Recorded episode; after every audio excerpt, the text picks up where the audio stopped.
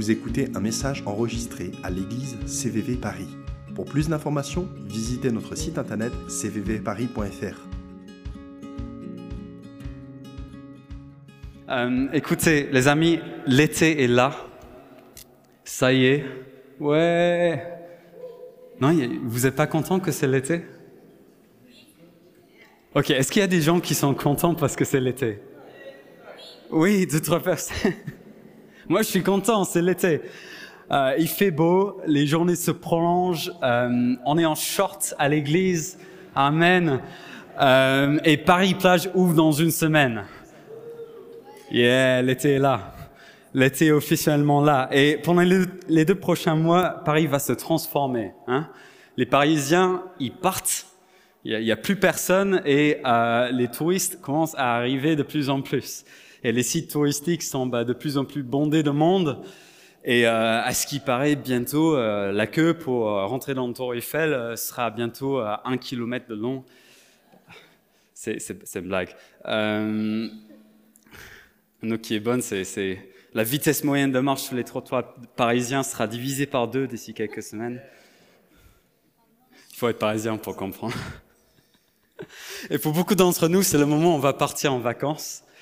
Euh, yeah, euh, en France, en Europe, dans le monde, euh, avec la famille, euh, avec des amis, tout seul, on va rester ici et juste être un peu plus tranquille alors qu'il y a moins de monde à Paris. Euh, c'est un moment de repos tant attendu dans l'année. Et c'est deux mois qui sont vraiment particulières dans notre vie de, euh, de grande ville ici à Paris. Et, euh, et alors qu'on rentre dans cette saison un peu particulière, je voulais juste prendre le temps de parler ensemble de l'été euh, et de, ces deux mois un peu particuliers dans lesquels nous entrons. Parce qu'il y a une chose que je sais qui est vraie, c'est que, Dieu a un cœur pour le repos. Hein, On, pense que Dieu s'intéresse à l'évangélisation, c'est vrai. Dieu s'intéresse à des moments de louange, d'adoration, comme on vient de vivre, certes, mais Dieu s'intéresse aussi à la vie de tous les jours et il s'intéresse à comment nous nous reposons. Il veut nous donner du repos. Et j'ai envie de parcourir juste quelques principes ensemble que j'espère vont nous aider dans les prochains mois. Parce que, alors que les vacances nous promettent beaucoup de choses, et c'est un peu ce que Thomas nous disait, on n'y trouve pas toujours le repos dont on a besoin.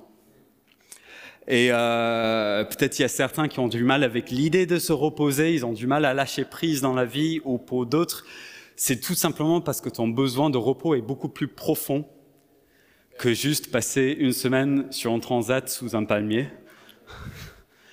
Et j'ai envie qu'on parle un peu de ces profondeurs-là, j'ai envie qu'on découvre ça. Et on va faire ça avec quatre points. Le titre de ce message, c'est quatre ingrédients pour un été réussi. Et donc on va commencer à préparer la cuisine là, avec notre premier ingrédient à mettre euh, dans le bol. Donc si vous êtes avec moi, c'est parti. Premier ingrédient euh, pour euh, un été réussi, c'est croire que Dieu veut nous donner du repos. Hmm. Est-ce que tu crois ça? Est-ce que tu crois que Dieu veut te donner du repos? Que le repos est une bonne chose? Makana, elle est d'accord. La question peut sembler évidente pour certains, je pense, mais pour d'autres, c'est une question, en fait, si on creuse, c'est un peu moins évident. Et pour beaucoup d'entre nous, en fait, le premier obstacle au repos, c'est qu'au fond, on n'est pas convaincu que Dieu veut que nous nous reposons. On n'est pas convaincu que le repos est une bonne chose et qui, nous demande de nous reposer même. On n'est pas convaincu au fond de nous. Je me souviens d'une conversation que j'ai eue avec mon beau-père il y a quelques années. Euh, on parlait du travail, on parlait de l'église et, euh, et il m'a sorti une phrase qui m'a fait beaucoup réfléchir. Il m'a dit euh, Ah bah, t'as vraiment une éthique de travail protestant, toi. Alors, ça peut sembler être une bonne chose si on valorise le fait de, de, de bosser, de travailler dur, mais c'était pas vraiment son but dans ce qu'il me disait. Je pense qu'il voulait que je euh, me fasse réfléchir un petit peu sur le point euh, du repos. Euh, parce que c'est vrai que dans nos milieux protestants, évangéliques et tout ça, on, valorise un certain nombre de choses.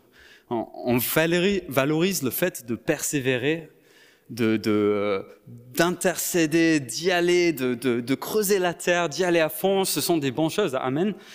Mais on valorise ces choses, on valorise le fait de, de venir nous, nous rassembler en tant qu'Église, de passer du temps ensemble.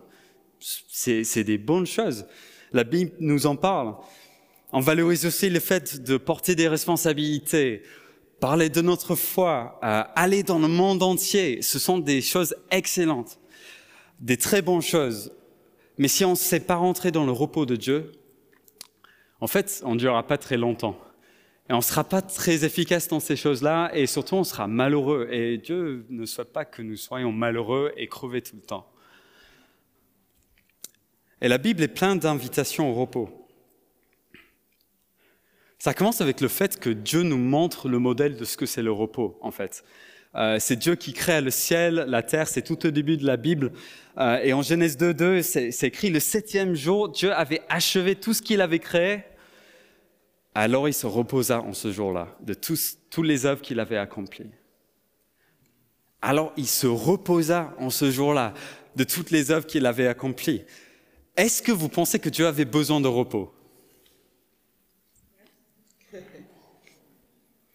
Est-ce que Dieu, il était, il était crevé enfin, tous, les, tous les mouettes là qu'il avait dessinés pour, pour voler au-dessus de Paris, est-ce que, est-ce qu'il était crevé après ça ou il a imaginé le Parisien et c'était bien fatigant et il a dû euh, aller s'asseoir un peu? Non, Dieu, il se fatigue pas. La Bible nous en parle. Dieu, il, n'est pas fatigué. Donc pourquoi il s'est reposé? C'est une bonne question. Il y a une vingtaine de réponses, tout ce qui, qui, se valent. Mais il y a deux choses en particulier qui me parlent euh, sur euh, tout un ensemble de choses qu'on pourrait dire. Euh, moi, ça me parle du fait que, que pour Dieu, c'était bon de s'arrêter, de contempler tout ce que, tout le fruit du travail qu'il avait fait tout le fruit de sa créativité et de pouvoir prendre du recul et dire, waouh, ce que j'ai créé est bon. J'ai créé de belles choses. Et de la même manière, moi, ça me parle, se dire, bah, quand on travaille, quand on se donne pour quelque chose, de pouvoir prendre du recul et se dire, waouh, il y a du fruit dans mon travail, il y a des choses qui ont été créées. Moi, ça me parle de ça. Ça me parle aussi que du, fait que Dieu existe en dehors de ce qu'il fait. Est-ce que ça fait sens pour vous? Oui, il crée des choses, oui, il fait des choses, mais il existe en dehors de ça. Il n'a pas besoin de créer et de faire des choses pour exister. Il n'est pas moins Dieu parce que il arrête de créer pendant une journée, pendant un laps de temps.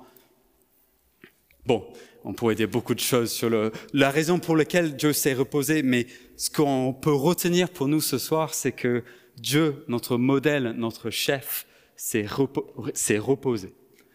Premier, premier aspect là. Mais deuxième aspect, c'est que Dieu a invité ensuite à son peuple, donc c'est dans l'Ancien Testament, le peuple juif qu'il avait appelé à, être un peuple mis à part pour lui dans le monde, il leur a appelé à se reposer aussi à la même manière que lui, s'est reposé.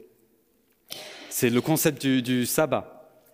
Il y a un jour dans la semaine où tu mettras de côté tes préoccupations, tes devoirs, tout ce que tu dois faire et réaliser dans ta vie pour, pour le mettre à part et prendre du temps à manger, à boire, à arrêter le, le, le, le travail et profiter, profiter en fait du, du fruit de notre travail en fait. Une journée de côté pour louer Dieu, pour être reconnaissant pour ce qu'il a fait, pour ce qu'il nous a donné, les bonnes choses qu'il nous a données. Une journée où on sera dans le repos. Et puis il y avait aussi euh, le, concept de la septième année euh, dans l'Ancien Testament, où c'était carrément une année qui était mise à part pour Dieu, où il y avait la remise des dettes. Euh, c'était un sorte d'année sabbatique pour le peuple juif. Et c'était un peu une année pour être libéré des contraintes euh, de, de l'argent sur l'économie, si vous voyez ce que je veux dire. C'était une année où on dit non, on n'est pas juste là pour créer de, la richesse, on n'est pas juste là pour euh, s'enrichir et tout ça. Non, on s'arrête et on fait confiance à Dieu pour pouvoir pour nous. C'est quand la dernière fois qu'on a libéré l'économie française des contraintes de, de l'argent? On, a le Covid et pendant quelques semaines, euh, les gens arrêtent de travailler et c'est la panique à bord. On est en récession, euh, euh, on va plus survivre, on va plus avoir de quoi manger. on ne vit pas dans une économie qui est libérée des contraintes de l'argent. Mais le peuple juif, Dieu, Dieu, les avait mis à part pour être différents. Et même, il y a le concept de l'année de jubilé, tous les 50 ans. Je ne vais pas entrer dedans, mais franchement, allez dans l'Ancien Testament, découvrez un peu euh, toutes les choses que Dieu avait enseignées à son peuple. C'est super intéressant. On peut en retirer des vrais enseignements pour nous aujourd'hui. Mais donc, de la même manière que Dieu s'est reposé, il a demandé à son peuple de se reposer, et même aujourd'hui, il nous le demande. Et c'est ce que Thomas nous a lu tout à l'heure, c'est Matthieu 11. Venez à moi, vous tous qui êtes accablés sous le poids d'un lourd fardeau, et je vous donnerai du repos. Je vous donnerai du repos. C'est Jésus qui nous parle là. Je vous donnerai du repos. Prenez mon joug sur vous et mettez-vous à mon école, car je suis doux et humble de cœur, et vous trouverez le repos pour vous-même. On va revenir sur ces textes euh, tout à l'heure, mais Dieu, Dieu, nous invite au repos. Donc notre premier point, c'est que Dieu veut que nous nous reposons. Il veut que nous mettons du temps à part pour nous reposer. Ça, c'est notre premier ingrédient euh, dans notre repas d'été. Mais deuxième euh, ingrédient, c'est comprendre que ton besoin de repos va peut-être au-delà du besoin juste de prendre des vacances tu as peut-être besoin de plus qu'une semaine sur un transat sous un palmier sur une île désertique. Bon, si tu es quelqu'un de plutôt épanoui dans ta vie et que tu aimes ce que tu fais, euh, si tu te sens valorisé pour ce que tu fais, euh, que les autres te valorisent, tu, as une bonne pratique spirituelle dans ta vie, tu passes du temps avec Dieu, tu aimes Dieu, et qu'après une année de travail plutôt intense, tu te sens fatigué, bah, franchement, la, semaine sur une transat sous un palmier, ça va vous faire du bien. Vous allez dormir un peu plus, vous allez vous sentir euh, les forces revenir et vous allez être prêt à repartir. Mais si la fatigue que tu traînes est moins cette bonne fatigue d'une vie remplie de bonnes choses, tu vas avoir besoin de quelque chose de plus que juste euh, du, temps euh, de vacances. Si ton fatigue, par exemple, est liée au fait que tu es juste submergé sur un ensemble de demandes sur toi, sur ta vie, sur la vie de ta famille, que, que les demandes sur toi sont comme un brouillard au-dessus de ta tête et tu n'arrives pas à voir clair dans tout ce que tu, dans, dans, ta vie tout court et que tu traînes ça depuis longtemps, peut-être tu as besoin de plus de choses ou peut-être tu traînes des difficultés relationnelles, des difficultés euh, dans ta famille ou au niveau du travail Peut-être ton boss te rend fou et, tu rends fou ton boss. Et ça se passe mal et ça se passe mal depuis longtemps. Et en fait, enfin, vous, êtes dans un sorte de trou dans votre vie par rapport à ça. Peut-être vous avez perdu un proche, vous avez vécu quelque chose de traumatique cette année. Ça arrive et, et ça, ça peut nous épuiser, ça peut nous vider. Peut-être euh, tu te sens tout simplement désillusionné par le manque de sens dans, ta, dans ton travail, dans ta vie. Tu te dis ce que je fais, franchement, je ne sais pas quel sens ça a. Ou peut-être tu, tu, la fatigue juste dans ta vie depuis toujours, c'est quelque chose de récurrent et tu n'arrives pas à t'en débarrasser. C'est quelques cas concrets qu'on pourrait avoir sur euh, tout un ensemble de cas qui sont symptômes de quelque chose qui ne va pas. Et c'est pas juste une semaine de vacances, malheureusement, qui va euh, nous guérir de ça. Et si on est dans ce cas, ce que j'ai envie qu'on fasse juste pendant quelques instants, c'est revoir un peu le fond. Revoir les raisons et euh, et surtout de, se dire bah, comment est-ce qu'on peut trouver ce repos en fait dans notre âme, dans notre être intérieur, dans, les profondeurs de notre être, qui peut nous sortir peut-être de ce cycle de fatigue, ce cycle de difficultés qui est dans notre vie? Euh, vous savez peut-être euh, euh, au travail, dans, le boulot d'un manager, on dit qu'un bon manager, c'est quelqu'un qui arrive à prendre l'ensemble de différentes tâches qui reposent sur un salarié, qui peut-être le, le submerge essayer de distinguer les différentes choses qu'il y a à faire, les ordonner et donner des étapes simples, un par un, pour aider le salarié à avancer dans le bon sens et lui aider à voir clair dans le brouillard de, de toutes les choses qu'il a à faire. Et de la même manière, nous, en fait, on a besoin de quelqu'un qui peut nous conduire vers le repos. On a besoin que quelqu'un nous apprenne comment nous reposer et que quelqu'un nous apprenne bah, quelles sont les bonnes pratiques au niveau de notre vie pour ça? Et Jésus se présente comme cette personne. C'est Matthieu 11. Venez à moi, vous tous qui êtes accablés sous le poids d'un lourd fardeau, et je vous donnerai du repos. Venez à moi et je vous donnerai du repos. C'est comme le salarié qui va à son manager, j'en peux plus. Ok, on s'assoit, on voit les choses qu'il y a, on réordonne les choses et allez, on repart sur de bonnes bases. Jésus, c'est cette personne pour nous et bien au-delà. Et c'est pas juste des mots ce que Jésus nous dit là. Euh, Jésus comprend ce que c'est de porter un lourd fardeau. Si, si on y réfléchit un instant, euh, Jésus vivait dans une minorité ethnique dans un pays occupé par une puissance étrangère. Et c'était pas un pays démocratique, ça ressemblait plus à, un pays euh, sous l'emprise totalitaire de, l'Empire romain. Il savait ce que c'était de vivre dans, une minorité qui était un peu mis à part dans la société. Et ça, c'est lourd à porter. Il était un enfant, il était enfant aîné dans sa famille. Et on ne sait pas exactement ce qui s'est passé avec son père, mais on n'entend plus parler de lui au bout d'un moment, donc on peut supposer qu'il est, il est mort alors que Jésus grandissait. Et pour un fils aîné, euh, dans une famille avec des frères, des sœurs et une mère, ben, il fallait qu'il porte la famille, quoi. Il fallait qu'il soit là, qu'il pourvoie aux besoins de la famille, euh, pour sa mère et pour ses frères et ses sœurs. Ça, c'est un fardeau à, à, à porter, ça. Dès le début de son ministère, ensuite, il a porté les attentes de milliers de personnes en tant que personnage public. Je ne sais pas si vous avez suivi un peu euh, l'histoire de Justin Bieber, euh, un jeune garçon qui est devenu connu par le chant et, euh, toute la pression d'être une personnalité publique et tout ça pendant quelques années lui a fait partir en vrille. C'était trop lourd à porter. Et Jésus, en fait, comme personnage public à cette époque-là, avait le poids des attentes des gens sur ses épaules. Le poids des foules qui s'attendaient à ce qu'il les enseigne et qu'il leur montre la voie. Ça, c'est pas, c'est pas rien, quand même. Il a porté le rejet, la persécution, même des, des, des siens, quoi, dans sa propre ville natale. Il a souffert à notre place sur le croix euh, et il a porté finalement, enfin, le, le, fardeau de tout notre péché, de tout le péché du monde sur ses épaules. S'il y a quelqu'un qui comprend ce que c'est un fardeau, c'est Jésus. Et s'il y a quelqu'un qui a appris ce que c'est le repos au milieu de la difficulté, c'est Jésus.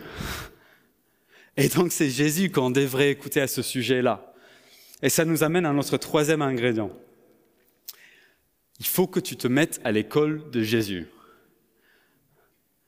Ok, si, si tu vas à l'école d'ingénieur, on va t'apprendre à être un ingénieur. Si tu vas aux beaux-arts, on va t'apprendre à être un artiste, à imaginer des concepts artistiques. Si tu vas à l'école pour apprendre à être charpentier, ben on va te donner les bonnes méthodes pour construire avec le bois. Si tu veux être quelqu'un qui sait, sait ce que c'est le repos dans, dans son âme, faut te mettre à l'école de Jésus. OK? Parce que le monde nous enseigne beaucoup de choses sur le repos, ce qu'on devrait faire avec notre temps. Mais l'enseignement qui nous apprend le repos, c'est celui de Jésus. Et si tu as jamais pris le temps de lire le, le, le Nouveau Testament, peut-être si tout ça c'est un peu nouveau pour vous, je vous invite à y aller, à voir, ou peut-être ça fait longtemps que vous n'êtes pas allé euh, voir un peu les enseignements de Jésus. Je recommande d'ailleurs le livre de Matthieu, euh, c'est un de mes favoris personnellement. Et, euh, et, juste découvrir ce que Jésus a enseigné, parce que finalement, c'est l'ensemble de ces enseignements qui nous donne le repos. C'est l'ensemble des enseignements et la mise en pratique de ces enseignements qui, qui nous permettent de nous reposer. Mais on va juste s'attarder sur un aspect que je trouve vraiment intéressant ce, ce soir. Et c'est pas tellement ce qu'il a dit, mais c'est ce qu'il a fait, qui, qui je trouve nous apprend beaucoup sur le repos. Euh, vous avez déjà remarqué que Jésus aimait bien disparaître au moment qu'on avait besoin de lui? Vous n'avez pas remarqué ça? Moi, c'est le genre de truc, si j'étais un, de, un des disciples de Jésus, ça m'aurait rendu dingue. Mais Jésus, tu fais quoi là? T'es où? Les foules, ils sont là. On essaie d'ambiancer, garder un peu euh, les choses en main, et puis il commence à faire chaud là. Jésus, tu fais quoi? J'aurais été ce disciple-là, je pense. Jésus partait souvent pour être seul, pour être loin des foules, pour être avec son Père. Jésus n'avait pas peur de disparaître, en fait. Jésus, alors qu'il était peut-être la seule personne sur Terre qui aurait pu dire je suis indispensable pour ces gens-là, parti euh, tout seul, quoi. Passer du temps avec son Père. Il ne s'est pas tordu pour répondre aux attentes des gens qui étaient là. Parce qu'il savait ce qui était essentiel. Et ça nous apprend quelque chose. Ce style de vie que Jésus avait, ces habitudes que Jésus avait, ça nous apprend quelque chose sur le repos. Je pense que ça nous apprend que, en fait, la lutte humaine d'exister, de, faire des choses, d'accomplir des choses, en fait, finalement, est futile. Elle est fatigante. Jésus, il n'a pas, il s'est pas arraché pour accomplir quelque chose. Il a eu une confiance simple dans son Père pour accomplir des choses qui allait au-delà de ce qu'un homme tout seul pouvait faire. Et peut-être que nous, nous, on, ne, nous, permet pas de nous reposer parce qu'on croit que les autres, ils ont constamment besoin de nous. Peut-être on croit que euh, sans nous, les choses ne vont pas s'accomplir, que ce soit au niveau du travail, que ce soit à la maison, que ce soit euh, pour l'avancée du royaume de Dieu même, on pourrait croire quelque chose comme ça. Peut-être tu, tu, tu, crois que si tu ne fais rien, l'avenir de ta famille, l'avenir de ton foyer ne sera pas assuré et vous allez vous retrouver dans la pauvreté, dans la difficulté. Tu crois que si tu ne bosses pas dur en permanence, tu ne vas pas réussir à pourvoir tes besoins. Ce sont des, des choses qu'on peut croire et la vie essaie de nous apprendre ces choses-là, quand même. Mais l'enseignement de Jésus, dans sa manière d'être, nous apprend qu'en fait, si on veut accomplir des choses, si on veut aller quelque part, on a besoin de mettre en fait notre confiance totale dans un Père qui peut tout accomplir. Et pas dans nos propres forces, dans notre propre capacité à accomplir des choses. Et de la même manière pour nos besoins euh, physiques et matériels, c'est pas par notre lutte que nous allons avoir ce qu'il nous faut pour vivre, mais c'est dans la confiance en Dieu. Pas en rentrant dans le fainéantisme, bien sûr, mais dans la confiance en Dieu pour pourvoir nos besoins. C'est là où on trouvera du repos. Et je trouve que le 127 nous le résume, mais, euh, mais parfaitement. C'est le verset 2. Oui, il est en vain de vous lever très tôt et de vous coucher très tard, et de vous donner tant de peine pour gagner votre pain car Dieu en donne autant à ceux qui lui sont chers pendant qu'il dort. Oui, il est en vain de vous lever très tôt et de vous coucher tard, et de vous donner tant de peine pour gagner votre pain, car Dieu en donne autant à ceux qui lui sont chers pendant qu'il dort. C'est pas ce que le monde nous enseigne. Hein. C'est là un peu la folie de suivre Christ. C'est mettre notre confiance dans Dieu, comme Nishma disait, qui est bon et qui s'occupera de nous et qui prendra soin de nous. C'est un des aspects qu'on voit refléter dans la vie de Jésus et que nous, nous devons imiter pour trouver le repos. Et je trouve que ce qui est, génial et qui est fort avec le repos, c'est que finalement, le repos est un acte de résistance contre l'incrédulité. Le monde nous dit non, Dieu, il va pas pourvoir tes besoins. Le monde nous dit non, euh, il faut que tu, tu existes parce que tu fais. Et Dieu nous dit non repose-toi. Et nous, quand on rentre dans le repos, on rentre dans cette résistance au pouvoir du monde sur nous et on dit non, je vivrai différemment. Je vivrai le repos parce que Dieu veut me donner le repos. Ah, le repos, c'est de la résistance, quoi. C'est cool. Moi, ça me motive. L'école de Jésus nous apprend le repos. Et donc, il y a une invitation pour nous dans tout ça. Et c'est notre ingrédient numéro 4, c'est ayons un repos actif. Est-ce qu'il y a des gens ici qui ont déjà essayé de passer une journée à rien faire? Mais genre rien. Être allongé sur la canapé, penser à rien, rien faire. Est-ce qu'il y a des gens qui ont tenté ce, coup-là? Un, deux, trois, quatre. quelques personnes. Vous avez tenté le coup. Deuxième question, ça s'est passé comment? Moyen, c'est ça? Moyen? En fait, le repos, c'est pas l'absence d'activité. Ceux qui ont déjà essayé, je pense que vous l'avez appris, euh, ne rien faire, ça rend fou et finalement, souvent, on est plus euh, stressé après des moments comme ça qu'avant. C'est pas que s'arrêter euh, pendant un moment, c'est pas bien, mais mais c'est pas là où tu trouveras le repos. Donc le repos, c'est pas l'absence d'activité. Et si pendant les vacances, on cherche à faire ça, eh, peut-être on ne sera pas si reposé que ça. Et si en plus de ça, avec le, le fait de perdre un peu les habitudes de la vie, un peu notre discipline habituelle, euh, des, les bonnes pratiques spirituelles dont j'ai parlé tout à, tout à l'heure, ben, en fait, on risque de revenir des vacances encore plus vidées qu'avant. Parce que d'autres choses ont pris de la place dans notre vie, mais les choses qui nous donnent du repos sont mises à la porte, quoi, dans notre vie. Et on ne veut pas revenir des vacances spirituellement épuisées. Moi, je veux, je veux pas ça. J'ai déjà fait l'expérience. C'est pas bon. c'est pas bien. Et je trouve justement que le temps des vacances, la période des vacances, c'est une des meilleures opportunités que nous avons dans l'année pour nous ressourcer au niveau spirituel pour, pour, pour euh, avoir une remise à niveau euh, au niveau de notre vie avec Dieu, notre relation avec Dieu.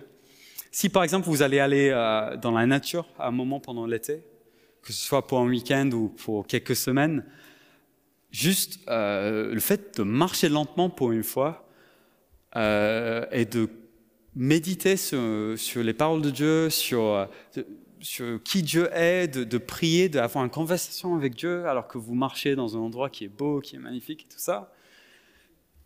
Hein? Méditer sur les psaumes, par exemple. Ah, ça, peut faire du bien, ça. Surtout marcher lentement et prier, ça, ça, ça c'est bien, ça. Ou euh, sinon, euh, ça, c'est plus moi, mais vous allez faire la randonnée, vous retrouvez devant une vue magnifique. Moi, ça me donne envie de chanter, quoi de, louer Dieu avec, avec ma voix, de, de, de dire Waouh, Dieu, t'es es ouf Ce que tu as créé est magnifique. Tu, tu, es puissant, je vois ce que tu as créé, tu, tu es digne de louange, quoi.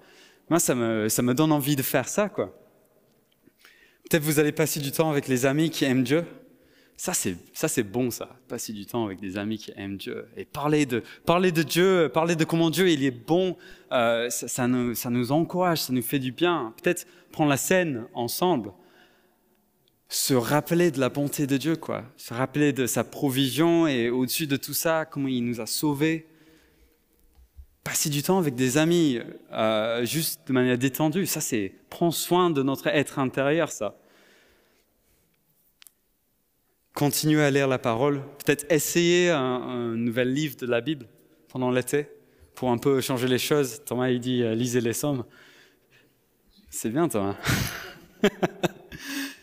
quelque chose de nouveau, lisez quelque chose de nouveau dans la Bible, découvrez quelque chose, lisez un bouquin qui, qui parle de, de, de, Dieu et ce qu'il a fait, quelque chose de nouveau, ça, ça, peut nous faire du bien, ça peut nous renouveler, nous donner de nouvelles perspectives. Les vacances, franchement, c'est la meilleure période, euh, la meilleure période, période de l'année pour ça. C'est vraiment un bon moment pour ça, quoi. Soyons actifs dans ces bonnes choses. Ne laissons pas notre vie spirituelle de côté pendant les vacances, parce que contrairement à ce qu'on pense parfois, bah, en fait, ça va pas nous donner le repos. Et pour beaucoup d'entre nous aussi, on va être avec des amis, de la famille ou même des inconnus qui ne connaissent pas Jésus pendant les vacances. Et en réalité, on, ne s'arrête pas d'être disciple et, et, enfant de Dieu alors qu'on part en vacances, alors qu'on est dans un pays étranger ou alors qu'on est euh, retourné euh, dans la famille. On n'est pas moins un, témoin, on n'a pas moins quelque chose à apporter euh, aux autres. Et ce que j'ai envie de nous encourager à faire pendant l'été, parce que ça peut nous sembler comme quelque chose de lourd, mais ça ne l'est pas, je pense,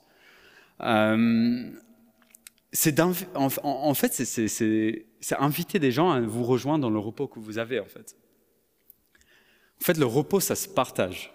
Le repos qu'on a trouvé en Dieu, le, le bien qu'il nous a fait, la bonté qu'il a exercée envers nous, ça se partage, en fait.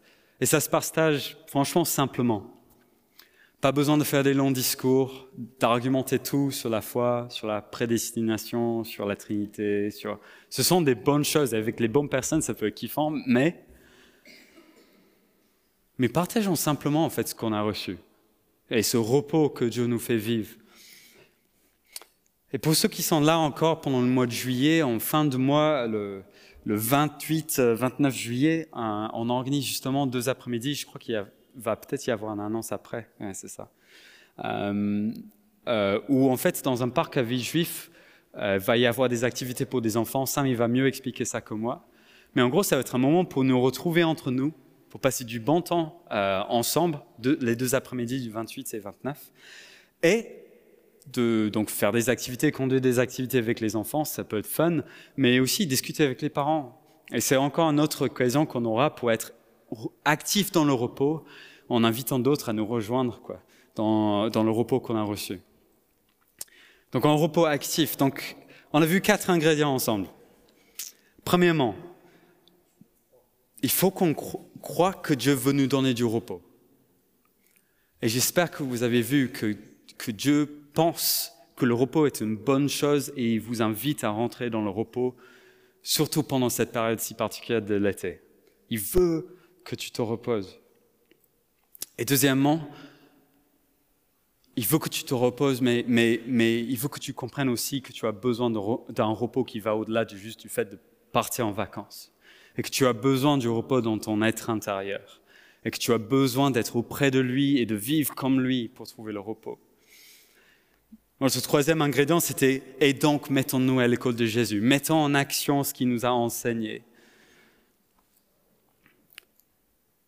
En nous éloignant des foules, en cessant la lutte humaine d'exister de, par ce que nous faisons et en rentrant dans le repos de Dieu. Et puis dernièrement, soyons donc actifs dans le repos.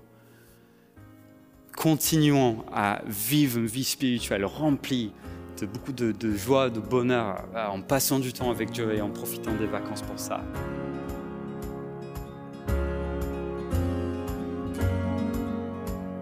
Venez d'écouter un message enregistré à CVV Paris.